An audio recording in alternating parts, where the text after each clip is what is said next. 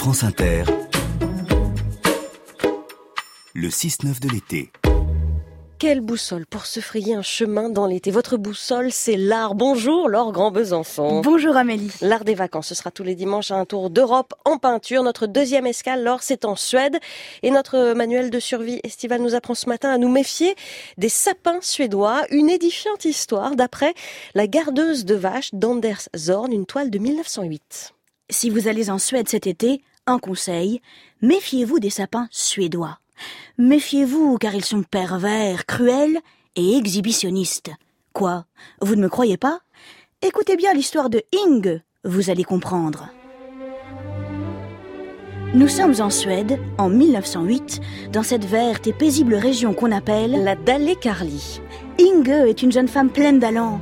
Elle a les joues roses, les cheveux blonds et le front haut. Elle fait non pas le plus vieux, mais le plus beau métier du monde. Elle est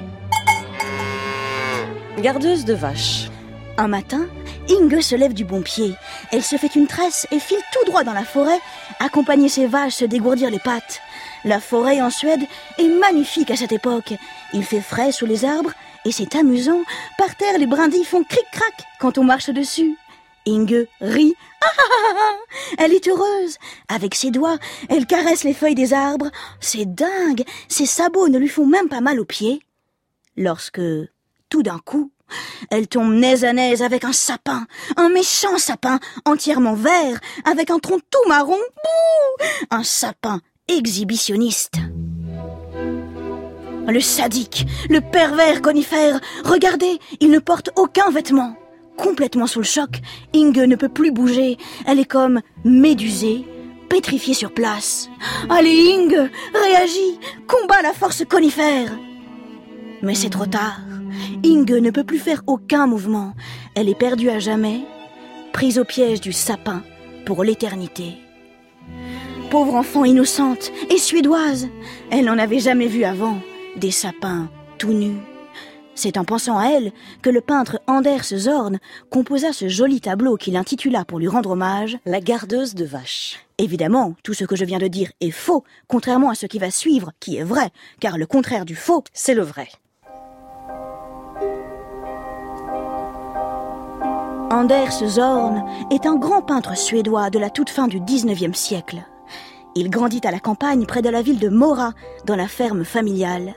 Toute sa vie, il restera marqué par ces paysages de son enfance qu'il ne cessera de peindre. Et grâce à lui, on peut découvrir le folklore suédois. Mais il n'a pas fait que ça. Un peu fâché avec l'Académie des beaux-arts de Stockholm, il part voyager en Europe. Il passe du temps à Paris, en Espagne et à Londres. Il côtoie les grands de ce monde dont il fait parfois le portrait. Hélas, il n'est pas facile d'oublier un charmant pays comme la Suède. Le hareng, les tresses et les boulettes lui manquent. Il retourne vers sa terre natale qu'il ne quittera jamais plus. En vérité, ce que j'ai à vous dire ce matin est très simple.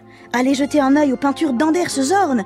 Si vous aimez ces scènes et ces paysages, alors vous aimerez la Suède.